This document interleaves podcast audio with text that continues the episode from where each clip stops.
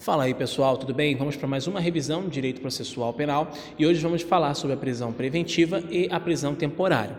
Sobre a prisão preventiva, primeiro nós temos que levantar aquele conceito do crime versus persecução penal para chegar à execução penal.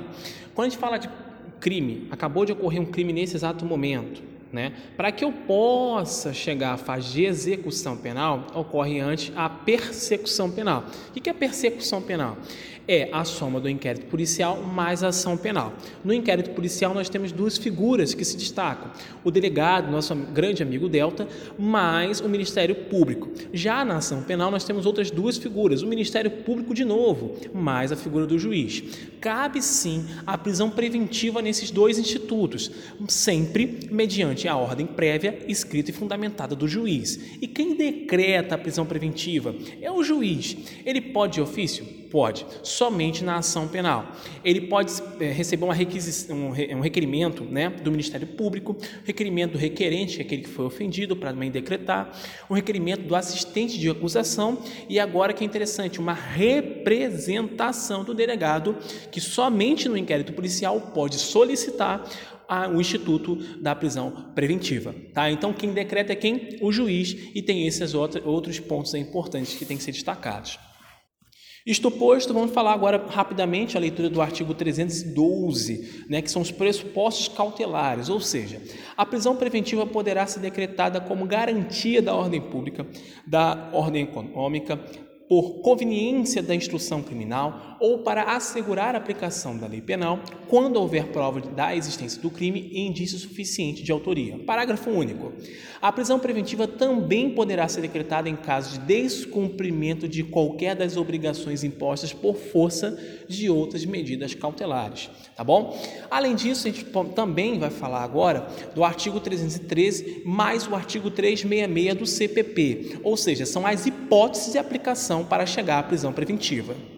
Com isso, eu vou começar aqui a leitura do artigo 313, tá? em paralelo aqui com a minha própria revisão, tá bom? Para facilitar. Hipótese de aplicação tá? da prisão, prisão preventiva, como eu falei. Primeiro, nos crimes dolosos com pena privativa de liberdade máxima superior a quatro anos. O condenado por outro crime doloso em sentença transitada em julgado, ressalvado disposto no inciso 1 do caput 64, tá bom? Que, que nada mais é do Código Penal, tá bom? Isso aqui é importante, independente da pena. Terceiro, que é talvez o mais importante, se o crime envolver violência doméstica e familiar contra mulher, criança, adolescente, idoso, enfermo ou pessoa com deficiência para garantir a execução das medidas protetivas de urgência. Grife essa última parte. É bem importante. Foi revogada a quarta parte em 2011, tá bom? Quando foi reformado, uma inclusão de uma lei e nós temos o parágrafo único. Também será admitida prisão preventiva quando houver dúvida sobre a identidade civil da pessoa ou quando esta não fornecer elementos suficientes para esclarecê-la, devendo o preso ser colocado imediatamente em liberdade após a identificação, salvo se outra hipótese recomendar a manutenção da medida uma leitura bem rápida do artigo 313 do Código de Processo Penal e agora, vamos lá para o artigo 316, como eu falei. 316, eh, a gente vai falar quando o acusado é citado por edital, mas não aparece nem nomeia uma pessoa para tal ato. Então, é uma hipótese também de prisão preventiva. E aí você pode se perguntar, quando não há a prisão preventiva em contravenções, é importante, e excludentes de ilicitude. São duas hipóteses em que não existe esse instituto. E ainda peço para você gravar também que só cabe a prisão preventiva se estiver o que? Pena privativa de liberdade em abstrato. A prisão preventiva, ela tem um caráter subsidiário, tá bom? Não tem aplicabilidade imediata, é porque pense sempre o seguinte, gente, a ideia do Estado é que a pessoa responda em liberdade. O próprio GCRIM é uma ideia disso. GCRIM, além de a pessoa responder em liberdade, tem a ideia de ser a celeridade dos processos. Mas aqui a gente está falando da questão da celeridade, não. Tá? E também temos uma questão: ocorre a revogação da prisão preventiva se os pressupostos é, da cautelar deixar de existir, tá bom? Isso é importante. E por fim, a apresentação espontânea. grave isso. Se, se o cara afasta, né, afasta a prisão, a prisão em flagrante, a apresentação espontânea afasta a prisão em flagrante, mas não a preventiva ou temporária, a, caso o juiz entenda que tenha que ter, tá bom? Só resumindo aqui essa parte ficou um pouco enrolado, confesso. Apresentação espontânea, me apresentei à delegacia, por exemplo, afasta a prisão em flagrante, mas não a preventiva e temporária. Agora ficou um pouco mais objetivo, tá bom? E com isso a gente fecha essa parte de prisão preventiva, tá? É bem curtinho, mas o legal é saber que tem muita questão. Então se esbalde de questão. Agora a gente vai para um, uma outra tipo de prisão que é bem legal, né? A prisão temporária. Se é temporária, tem que ter regida pelo tempo, tá? Grave um pouco disso. Ela está no Código de Processo Penal? Primeira questão em prova. É, não, ela não está no Código de Processo Penal. Ela é uma legislação. Então, vou aqui abrir a minha legislação para facilitar. É o, nome, o número da lei é 7.960 de dezembro de, é, de 1986, que dispõe sobre a prisão temporária, tá bom? E aí você pode falar assim, poxa, mas por que essa, essa uma questão histórica, tá? Por que essa prisão temporária nasceu? Veio para afastar a prisão por averiguação, tá bom? Que era um problema maço relacionado à área policial antigamente. Mas vamos falar sobre a prisão em si. Primeira coisa que você tem que gravar, levar para sua prova, fazer rascunhos milhões de vezes, é que somente cabe a prisão temporária na fase de inquérito policial. E na ação penal, se eu falei que somente no inquérito policial, eu anulo a fase de ação penal acerca da prisão temporária, tá? Aí você pode me perguntar assim: tá bom, eu entendi, prisão temporária somente no inquérito policial. E beleza, ocorreu um indiciamento lá da pessoa, né? E começou a ação penal. O cara vai continuar preso? Opa! Aí que é o ponto-chave e o acerto da sua prova. Existem dois pontos. Ou ele vai ser posto em liberdade ou vai ser decretada a prisão preventiva, tá bom? Se os elementos pressupostos continuarem ainda o quê? Com fogo, né? Aquela questão do fumus perículo, ou seja, o fogo ainda está queimando ali. Se, tudo depende, tá bom? Outra pergunta importante: quem decreta a prisão temporária? Ah, imagine, o juiz, nosso grande amigo juiz, tem que ser provocado para que ocorra isso, né? E aí, vamos lá. Por que provocado? Vou responder depois de dois pontos aqui. Primeiro, pode ocorrer para ter a prisão temporária uma representação do delegado e o Ministério Público tem que ouvir, tá?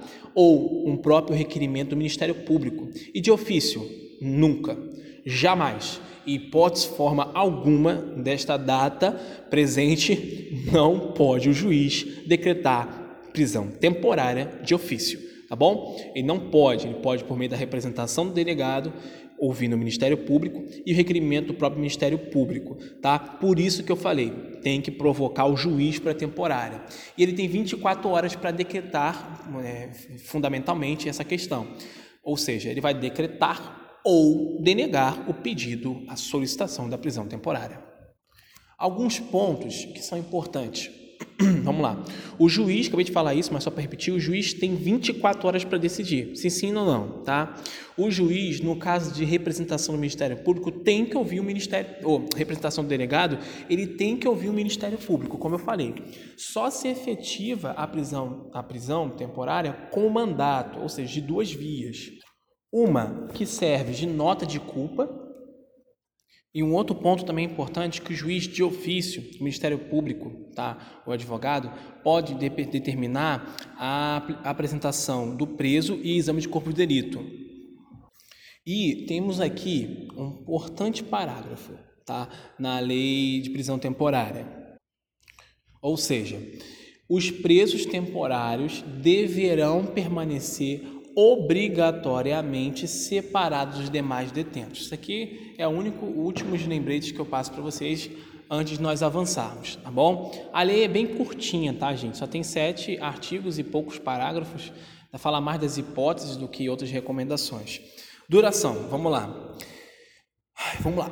Até cinco dias. Mais cinco dias, tá? Leis comuns, crimes comuns. Hediondos e equiparados a gente está falando de quê? 30 dias mais 30 dias. E no caso de acabar o tempo, nessa tá lá, um crime de onda ocorreu, 30 dias mais 30 dias, acabou o tempo, e agora? Solta imediatamente, tá bom? Sem apresentação de alvará de soltura, tá bom? Isso é uma coisa bem interessante. Agora a gente já pode falar, talvez, da parte que mais cai, que são os pressupostos, que é o artigo 1 Caberá a prisão temporária, né? Quando? Imprescindível para investigações do inquérito policial. Olha que legal, né? Acabou de falar, acabei de falar que somente do inquérito policial. Quando o indicado não tiver residência fixa ou não fornecer elementos necessários ao esclarecimento de sua identidade. Outra hipótese, quando houver fundadas razões, de acordo com qualquer prova admitida na legislação penal, de autoria ou participação do indiciado nos seguintes crimes. Aí aqui tem um rol gigantesco tá, de crimes que, meu amigo, você tem a obrigação de gravar. Aqui você não pode fugir da lei, é uma lei curta, você tem a obrigação de gravar. Que são, vou passar um pouco por cima, como é uma revisão, mas cuidado, cuidado, muito cuidado. Eu vou falar aqui o título de alguns crimes, mas não necessariamente tudo que se fundamenta no crime é, será equiparado para a situação de prisão temporária. Por exemplo, o homicídio. Né? O homicídio, ele fala de homicídio doloso, mas está lá o artigo 121, caput, seu parágrafo segundo, ou seja, homicídio é, do caput, que é homicídio simples, mais o homicídio qualificado. Ah, e o homicídio culposo? Não está, não está aqui, então a gente não pode considerar sequestro ou cárcere privado com suas restrições, roubo com suas restrições, extorsão com suas restrições, estupro com suas restrições, extorsão mediante sequestro com as mesmas, atentado violento ao pudor também, rapto violento, rapto violento foi revogado, mas é importante é, ressaltar que você vai ler isso, mas é importante saber que isso foi revogado epidemia com resultado de morte também, envenenamento de água potável, substância alimentícia ou medicinal qualificado pela morte, quadrilha ou bando e genocídio. O tráfico de drogas também, crimes contra o sistema financeiro e em 2016 entrou crimes previstos na lei do terrorismo, que é a lei 13260 de 2016, tá bom? Então com isso a gente fecha essa parte com esses dois institutos como eu sempre falo para você e gosto de ressaltar, leia o texto de lei. Na parte de leitura do, da prisão temporária, gente, é muito pequeno, é obrigatória a leitura para quem vai fazer uma prova que tem essa lei. E o rol aqui, ele é curto para a quantidade de crimes que existem, tá bom? E só ressaltando aquela parte do, da prisão, talvez, não, talvez eu não frisei tanto, ou seja, a parte dos prazos, da duração da prisão temporária, né? ou seja, crimes comuns, né? enfim, de forma aleatória, nós temos o que? Até cinco dias, mais prorrogações de cinco dias. E crimes hediondos e equiparados, 30 mais 30. E acabou, e agora, né? Repetindo o mesmo texto, solta imediatamente, tá bom? Sem apresentação de, sol, de alvará de soltura. É uma obrigatoriedade, não adianta tá bom? Então acredito que eu consegui falar o que é mais viável acerca desses dois institutos, agora é com você fazer bastante questões e ir alinhando os pontos, ponto a ponto, na verdade. Fiquem com Deus.